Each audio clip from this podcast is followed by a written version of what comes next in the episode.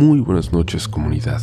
Espero encontrarles bien en estos días de invierno, de frío en la mayoría de los lugares donde nos escuchan, pero eso, el café, el ponche, el chocolate caliente, siempre es un buen pretexto para que la gente se reúna y fluyan las historias, los relatos. ¿Recuerdas cuándo fue la última vez que en una reunión así te contaron una historia de fantasmas? Si es así, por favor cuéntanos esa historia y cómo fue el momento en que la conociste.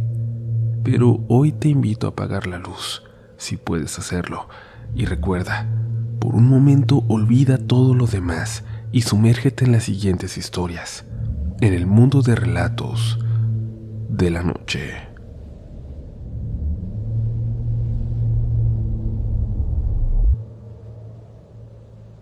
Sabía que un vecino que a veces me ayudaba a mí y a mi mamá en la casa había estado enfermo. Mi mamá le tenía mucha estima, también yo. Nos llevábamos muy bien con él. Recuerdo muy bien que una noche yo venía llegando de la escuela y vi que había mucha gente en su casa y alrededor de su puerta, en la calle. Él estaba ahí parado afuera, pero la gente que platicaba no hablaba con él, aunque todos parecían estar en grupitos conversando. Me di cuenta que él lucía sumamente pálido, aunque lo atribuía a la luz de la noche. Él miraba hacia otra dirección, con su vista completamente perdida. En su casa escuché ruido, no sé si era música, pero había bullicio. Siempre nos saludábamos con gusto. Amigo, hey, ¿cómo estás? ¿Qué haces? Le grité, tratando de llamar su atención, saludando en el aire y estirando mi brazo. Su mirada me atravesaba, su rostro era serio él simplemente no me veía, su mirada al horizonte. Saludé de nuevo otra vez sin respuesta.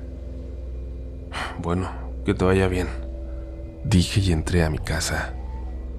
Entré directamente a mi cuarto y me dormí. Al otro día por la mañana le comenté a mi mamá que la noche anterior había ruido y mucha gente en la casa del vecino. Sí, me contestó cambiando su semblante. Ayer fue el funeral de nuestro amigo. Que en paz descanse.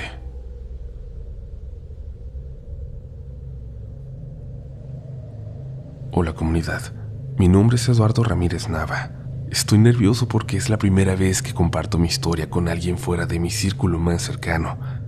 Para mí, esa es una de las experiencias más aterradoras de mi vida. En el altiplano potosino tenemos muchas tradiciones, una de nuestras costumbres más arraigadas es la celebración de la Feria Regional Cedralense, que hacemos en honor a la Virgen de Nuestra Señora de la Asunción.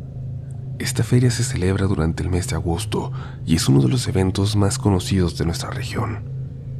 Además de las misas y otros eventos religiosos, se hacen festejos en los que se elige la reina de la feria.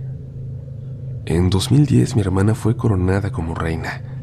Gracias a este título pudo realizar actividades benéficas y culturales entre ellas el certamen de Reina de la Primavera, que se llevó a cabo en el Teatro Municipal. En sus inicios, el terreno donde hoy está el teatro fue una primaria. Según me cuentan, en el patio de esa escuela había una noria, un pozo abierto que utilizaban para extraer agua. Cuando la primaria cerró, se edificó el antiguo cine, que funcionó durante años como una sala de proyección. Además, fue el escenario donde se celebraron muchos eventos culturales, Finalmente, el lugar se convirtió en el Teatro Municipal Benito Juárez. El interior es tan oscuro que, si las luces están apagadas, ni siquiera puedes ver la palma de tu mano extendida frente a ti. No importa si es de día o de noche. Una tarde yo le estaba ayudando a mi hermana con la organización del concurso de Reina de la Primavera. Al final de cada ensayo, aprovechaba que todas las participantes habían ido para subir a cantar al escenario. En el ensayo, Habíamos encendido solo algunas de las luces, entonces el teatro no estaba iluminado en su totalidad. Mientras estaba en el escenario, vi que alguien se asomaba entre las butacas. Cuando hicimos contacto visual, él corrió para esconderse detrás de un muro. Al principio pensé que se trataba solo de mi imaginación, pero nuevamente capté sus movimientos. Esta vez, incluso alcancé a ver sus facciones incluso como iba vestido. Llevaba una playera de manga corta a rayas que me recordó el uniforme que usan los presos en las caricaturas. Imaginé que se trataba de un niño de seis o siete años. Tenía unos ojos negros muy profundos, su cabello era muy corto y llevaba un flequillo de lado. Lo que más me llamó la atención fue el color grisáceo de su piel. Parecía que había salido de una película blanco y negro. Yo seguí cantando para distraerme y no pensar tanto en el muchacho. Mi hermana y mi prima estaban platicando entre ellas sin prestarme la más mínima atención. Lo busqué entre las butacas. Necesitaba confirmar si ese niño de verdad existía o yo lo estaba imaginando. Pero el chiquillo se limitó a observarme. Decidí regresarle la mirada. Cuando volvimos a hacer contacto visual, él corrió nuevamente para terminar atravesando la pared. Se introdujo en ella como si fuera un portal. Yo me quedé petrificado. No pude quitar la mirada de la pared hasta que algo más llamó mi atención. Por una de las rampas del teatro comenzó a bajar el mismo niño. Esta vez, caminando en cuatro patas. Parecía que estaba gateando. Hacía movimientos poco naturales para un ser humano y que me recordaron los de una araña. Su cabeza apuntaba en dirección a mí. Me clavó esos ojos negros y me mostró una sonrisa macabra. En ese momento no pude contenerme más. Vámonos, por favor. Vámonos. Aquí hay un fantasma. Les grité a mi hermana y a mi prima. Ellas no me preguntaron nada. Simplemente tomaron sus cosas y los tres salimos disparados. Atravesamos un pasillo largo y frío que conecta el teatro con el centro cultural. Durante días tuve miedo de volver al teatro. Afortunadamente no volví a ver a este ser durante los ensayos, ni siquiera lo vi el día del evento. Dos años más tarde, fui nombrado director de cultura municipal y por consiguiente también me convertí en director de este teatro. No voy a mentirles, el tener que ir todos los días a trabajar a ese lugar me fue haciendo más fuerte ante los sucesos paranormales. Los primeros meses después de mi nombramiento todo transcurrió con normalidad. En agosto, cuando comenzaron los preparativos de la feria del pueblo, fui a buscar una bocina al teatro. Atravesé largo pasillo frío y al abrir la puerta me percaté de que habían apagado todas las luces. La oscuridad era tan densa que prácticamente no podía ver nada, pero decidí no encenderlas. Al final de cuentas, Solo tenía que tomar la bocina que estaba en el escenario e irme. Escuché que alguien se había sentado en una de las butacas, justo en primera fila.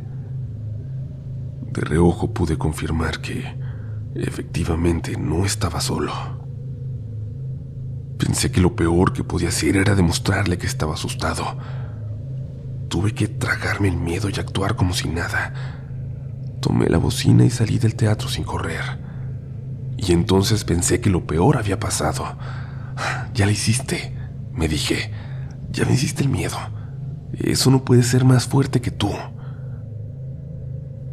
En ese momento decidí que si iba a estar en contacto con este ente, iba a darle un trato lo más normal posible, como si él fuera una persona de carne y hueso. Las apariciones se fueron haciendo cada vez más frecuentes. Todos los días ese niño se asomaba por la ventana de mi oficina. Ah, ya estás aquí, le decía. Ahorita nada más no me molestes que tengo mucho trabajo, por favor. A veces le pedía que se manifestara de alguna forma y el niño hacía algún sonido para demostrarme que estaba allí. Yo comencé a compartir lo que estaba pasando con mis amigos y familiares. Al describir su presencia, una de mis tías reconoció quién era. Al parecer, se trataba del espíritu de una niña. Me contó que los padres de esta pequeña siempre habían buscado tener un hijo varón, pero nunca lo lograron y solo tuvieron mujeres. Ellos se aferraron a vestirla con ropa de hombre. También le dejaban el pelo muy corto para que diera la apariencia de un niño. Según cuentan, ella murió ahogada en la noria que había en el patio de la primaria. Esa misma noche volví al teatro y desde entonces comencé a llamarla por su nombre. Justa, quiero saber si estás aquí. Le dije. En ese instante, ella se manifestó a través de ruidos. Poco a poco dejé de sentir miedo de Justa. Me fui acostumbrando a su presencia. Ella se fue volviendo parte de mi rutina. Empecé a llevar a mis amigos para que pudieran conocerla. Por las noches, cuando los demás trabajadores se habían ido, nosotros entrábamos para estar con Justa. Como yo tenía las llaves del teatro, podíamos entrar sin problema. Normalmente lo dejábamos a oscuras. Solo iluminábamos el camino con las luces de nuestros celulares. Subíamos al centro del escenario para estar de frente a las butacas. Siempre iniciábamos con la misma frase. Justa, manifiéstate si estás aquí. En ese momento, todos comenzábamos a escuchar pasos a unos metros de distancia. A veces, escuchábamos cómo bajaba de la azotea para ir con nosotros. Quiero recalcar que si alguno de mis amigos entraba con incredulidad, Justa no se manifestaba. Tampoco lo hacía si alguien se burlaba de ella o se tomaba su presencia como una broma. Una noche, ninguno de mis amigos se atrevió a verla. El miedo se había apoderado de todos ellos. Solamente logré convencer a un amigo de que conociera a Justa. Ambos lo invocamos. Al primer llamado ella ya estaba ahí. Sin embargo, esta vez había algo distinto. La atmósfera se sentía pesada, más densa de lo normal. Yo no podía escuchar los pasos de Justa. Vámonos, vámonos por favor, me dijo mi amigo. Al parecer, Justa lo había jalado del pantalón, como cuando un niño pequeño intenta que lo cargues. Por el tono de su voz supe que hablaba en serio. Teníamos que irnos de ahí. Salimos corriendo muertos de miedo. Nunca habíamos tenido ningún tipo de contacto físico con Justa. Solamente escuchábamos sus pasos o la mirábamos corriendo entre las butacas y bien nos iba. A partir de este momento sus apariciones se volvieron cada vez más fuertes. Justa incluso llegó a aterrorizar a los niños que asistían a los talleres del teatro. Uno de los profesores de estos talleres me comentó que la situación se estaba saliendo de control. Me dijo que entre las butacas había visto algo que se arrastraba en el piso, moviendo una larga cola. Él intentó buscar este ente con la luz de su teléfono, pero no pudo alcanzarlo porque desapareció entre la oscuridad. Entonces algunas personas me aseguraron que lo que realmente había en el teatro no era una niña, sino un señor muy alto que vestía completamente de negro, que utilizaba un sombrero de copa chica, más o menos como los de los años 60. Yo no podía dejar de cuestionarme lo que estaba ocurriendo. Para empezar, ¿quién era Justa? ¿Ella realmente era una niña o... o era un demonio camuflado que quería ganar mi confianza con ese aspecto inocente? ¿Había más de un fantasma en el teatro o era una presencia demoníaca que podía adoptar formas distintas. Nunca pude llegar a una respuesta. Años más tarde, en 2015, mi periodo como servidor público terminó. El último día que fui a trabajar no me atreví a despedirme de Justa. Simplemente me fui.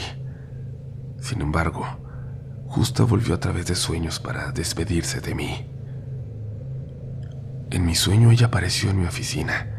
Esta vez no llevaba ropa de niño. Tenía un camisón blanco muy largo.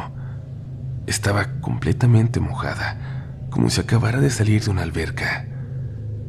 Justa me extendió los brazos. Quería que yo la cargara y así lo hice. La sostuve en mis brazos como si fuera un bebé. Me senté en el piso de la oficina junto a ella y comencé a hablarle. ¿Qué pasó, mi niña? ¿Qué te hicieron? Ella simplemente se quedó callada. ¿Por qué estás mojada? Le pregunté. Ella siguió sin decirme nada, ni siquiera hizo algún gesto. En la ventana comencé a ver el reflejo de unas manos pequeñas. Había un grupo de niños intentando ver qué pasaba dentro de mi oficina. Al regresar la mirada, Justa ya no estaba conmigo. Al menos no era la niña que yo había conocido. En mis brazos estaba solo su esqueleto, los puros huesitos envueltos en aquella bata blanca con la que supongo se había ahogado. Me asusté tanto que solté ese cuerpo. Esos huesos inmediatamente se convirtieron en polvo. Al despertar, entendí que justo había ido a despedirse y jamás volví a verla. Después me enteré de que ella se seguía haciendo presente en el teatro, pero yo ya no quise saber más. Me aterraba descubrir que Justa, la niña con la que conviví durante años y con la que terminé formando un vínculo tan profundo, no existiera y que en realidad, que en realidad se tratara de algo verdaderamente siniestro.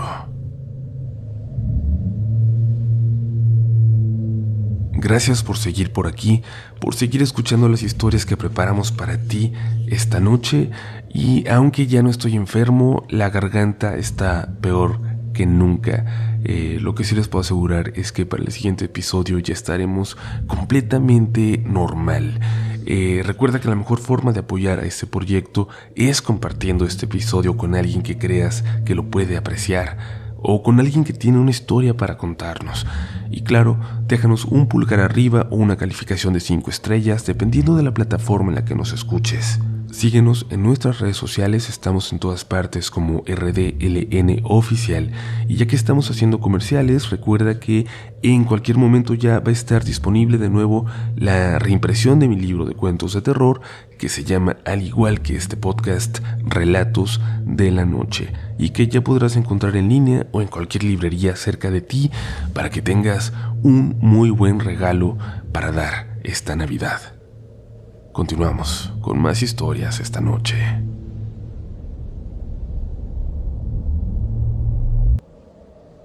Hola Uriel, escucho el podcast desde hace tiempo y tengo muchas historias que contarte, pero no me había animado a compartirlas contigo porque mi español no es muy bueno y me cuesta expresarme correctamente. Ayer mientras escuchaba relatos de la noche, recordé mis primeros años en México. Tengo 21 años aquí. Nací en Cerdeña, Italia, pero cuando cumplí tres años vine a vivir a Guadalajara con mi mamá.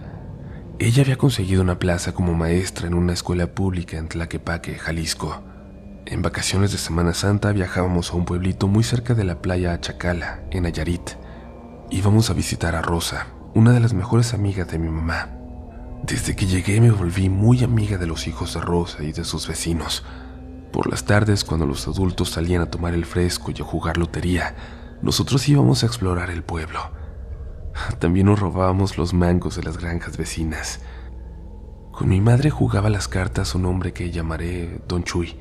La primera vez que lo vi llevaba la vestimenta típica de Nayarit y me llamó tanto la atención que me acerqué a mirarlo descaradamente. Me acerqué a él para poder ver los bordados de su guayabera. Mi mamá me regañó por andar de mirona. Don Chuy le dijo que mi interés no le molestaba él me explicó el significado de los bordados en su camisa. Me habló de cada una de las figuras y de lo que representaban para su comunidad. En esa época yo casi no hablaba español. Me costaba mucho comunicarme con otras personas. Sin embargo, pude entender todo lo que él me decía. Todavía recuerdo sus palabras. Parecía que ambos hablábamos el mismo idioma. A los seis años, mientras estábamos de visita en el pueblo, me enfermé muy gravemente. Mis vías respiratorias se cerraron y cuando respiraba se escuchaba un pequeño silbido que no era normal. Mi salud estaba tan delicada que mi mamá no quiso arriesgarme en la carretera de camino a Guadalajara. Me llevaron con el único doctor de la comunidad. El pobre hizo todo lo que pudo con lo poco que había en el dispensario. El hospital más cercano estaba a horas de distancia y todavía no terminaban de construir la clínica que hoy hay en el pueblo. Rosa intentó convencer a mi mamá de que le hablara a don Chuy, pero ella no creía en curanderos y mucho menos en brujos. En ese momento, él ya era muy conocido por el trabajo que hacía con las plantas. Muy a su pesar, mi madre aceptó que él me atendiera. Don Chuy llegó a mi casa cerca de las 7 de la tarde. Se quedó parado en el marco de la puerta hasta que yo lo vi. Sus ojos no eran marrones como antes, estaban completamente rojos. Además, sus pupilas eran alargadas como las de un ave. Caminó hasta mi cama y se sentó a mi lado. Mi mamá estaba en el pasillo observándonos. Supongo que ella no había visto los ojos del Señor. Yo no me podía explicar el cambio en su mirada, pero no sentía miedo. Nunca sentí miedo estando cerca de él. Don Chuy sacó un manojo de hierbas de su morral y las apretó con sus dedos. Hasta el día de hoy, mi mamá piensa que me curó utilizando eucalipto. Sin embargo, yo recuerdo el olor de esa planta y definitivamente no era. Nunca he olido nada que se le parezca. Don Chuy frotó esas hierbas en mi pecho. Después sacó otro ramo de su morral y me pidió que las oliera profundamente. Al final me pidió que las pusiera debajo de mi almohada. No permitas que tu mamá se las lleve. Alíviate pronto, me dijo mientras ponía su mano en mi cabeza. Se levantó de la cama y se fue. En el pasillo le pidió a mi mamá que me hiciera unos test de gordolobo con miel de agave. En cuanto cruzó la puerta de mi casa para irse, sentí que yo no podía respirar. Me llegó un olor muy intenso a humo. Me estaba ahogando. No pude contener las náuseas. Giré la cabeza y vomité a un lado de mi cama. Una enorme flema verde y amarilla cayó al piso, y solo en ese momento pude volver a respirar correctamente. Mi mamá entró a mi habitación. Solo se persinó al ver el desastre que había hecho cuando vomité. Nosotras seguimos yendo al pueblo. Yo estaba tan agradecida con Don Chuy por haberme salvado que siempre le llevaba algún regalo. También me robaba fruta del huerto de los vecinos para llevársela. Años más tarde uno de los hijos de Rosa tuvo un caballo. Lo llamaba el cuervo porque tenía un pelaje completamente negro. A veces el caballo se salía del corral para ir a buscar aventura. Nunca se perdía. Volvía uno o dos días después. Supongo que el hambre lo hacía regresar al establo. Aprendí a montar con el cuervo. A veces el hijo de Rosa me lo soltaba y yo me iba a trotar libremente, a pesar de que mi mamá no estaba convencida de que una chamaca de mi edad anduviera sola. Cuando yo tenía 11 años, Manolo, uno de los muchachos del pueblo, se empezó a juntar con dos vagos que no tenían ni oficio ni beneficio. Les decían los nocturnos, porque solo se les veía de noche, cuando andaban en las esquinas fumando o tomando. Alfonso, el más grande de los nocturnos, me molestaba siempre que me veía. Me lanzaba miradas que me ponían muy incómoda. Creo que saben a qué tipo de miradas me refiero. En ese momento yo todavía era una niña. Trataba de ignorarlo, pero él incluso me seguía por las calles. En cuanto llegaba a casa de Rosa, tenía que cerrar la puerta con seguro para que no entrara. Él se quedaba fuera de la casa esperando que yo volviera a salir. Una tarde, el hijo de Rosa me preguntó si sabía dónde estaba el cuervo. Yo le dije que no, pero me ofrecía traerlo de vuelta. Salí corriendo a buscarlo, a buscar aquel caballo al que quería tanto. Ni siquiera le hice caso a mi mamá, que me pidió que mejor esperara que él mismo volviera solo. De camino me encontré a los nocturnos, pero yo me seguí derecho, ni siquiera les presté atención. Cuando estaba a las orillas del pueblo lo encontré. El cuervo se había ido hasta un rancho vecino. Bendigo caballo. Le grité antes de tomarlo de las riendas. No era muy tarde, pero ya había oscurecido y en algunas calles todavía no llegaba el alumbrado público. Escuché que me hablaban. Miré a ambos lados, pero no logré ver a nadie. Seguí caminando hasta que sentí una respiración cerca de mí. Alfonso había salido de detrás de un árbol. Nos subimos al caballo, me dijo. Llévame a dar una vuelta, güerita. Él me miraba las piernas de una forma desagradable. Yo le dije que no, y le pedí que por favor me dejara en paz. El hermano de Alfonso también salió de entre los arbustos. Me quitó las riendas del caballo para que yo no pudiera irme. Alfonso me empujó contra la barda. Al fondo escuché la voz de Manolo. No más es una niña, les dijo. Por favor, no le vayan a hacer nada. Siempre he tenido un carácter muy fuerte y por supuesto que yo no iba a dejarme. Comencé a pegarle para que me soltara, pero ¿Qué hace una chiquilla flaca contra un muchacho más grande que ella, que prácticamente le dobla el tamaño? Le solté un buen golpe que hizo que le sangrara la nariz, lo cual provocó que me tuviera más coraje y me terminó soltando una cachetada. Estaba tan enojada que comencé a insultarlos. Les grité groserías que el mismo Manolo me había enseñado. Él nada más nos miraba. También tenía miedo. De repente, algo comenzó a revolotear entre los árboles. Manolo salió corriendo como el cobarde que era. Alfonso y su hermano retrocedieron del miedo y también fueron a esconderse. Al sentirme libre busqué las riendas del caballo. Detrás de un árbol se veía lo que, a mi parecer, era la sombra de un pájaro enorme, del tamaño de una persona adulta.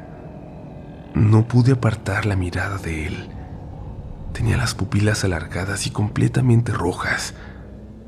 Esta vez, sus ojos estaban llenos de rabia, encendidos como carbones. Nos miraba fijamente. Volté a ver a Alfonso. Tenía la ropa mojada. Se había orinado en los pantalones. Su hermano había desaparecido. Y entonces escuché una voz que no era mía en mi cabeza. Vete, me dijo. Vete, por favor. Reconocí esa voz de inmediato. Sabía muy bien quién me estaba hablando y confiaba en él. Me subí al caballo y lo hice trotar hasta la casa de Rosa. Mi mamá estaba en la puerta esperándome. Ella ya tenía el presentimiento de que algo malo me había pasado. No le conté nada para no preocuparla todavía más. Le dije que me había caído del caballo para justificar los moretones que se comenzaban a formar en mi cuerpo. Antes de regresarnos a Guadalajara, volví a ver a Alfonso. Él ni siquiera fue capaz de sostenerme la mirada me di cuenta de que tenía unos arañazos enormes debajo de la playera. Parecía que un animal lo había atacado. Íbamos rumbo a la carretera a Guadalajara cuando volví a ver a don Chuy. Estaba sentado bajo la sombra de un árbol. Supongo que estaba descansando. Él me dijo adiós con la mano. Yo solo le sonreí. El año siguiente mi mamá enfermó de neumonía y falleció. Nueve meses después también murió mi tía abuela. No pude volver al pueblo hasta que cumplí 15 años. En ese momento, Manolo estaba trabajando como intendente en la clínica que habían construido. Alfonso se había ido a trabajar a Estados Unidos. De su hermano no se volvió a saber nada. Parecía que se lo había tragado la tierra. Me dolió mucho no encontrar a don Chuy. Algunos me dijeron que se fue a vivir a otro pueblo, pero muy pocas personas saben exactamente a dónde y nunca han querido decirme. Cuando les pregunto, evaden la conversación. Sé que este no es precisamente un relato de terror, al menos no lo es para mí. Es la historia de cómo Don Chuy me salvó. Yo le guardo un gran cariño, mucho agradecimiento, y sé que él siempre me cuida desde donde esté. Gracias por leerme. En verdad, les aprecio mucho comunidad. Muy buenas noches.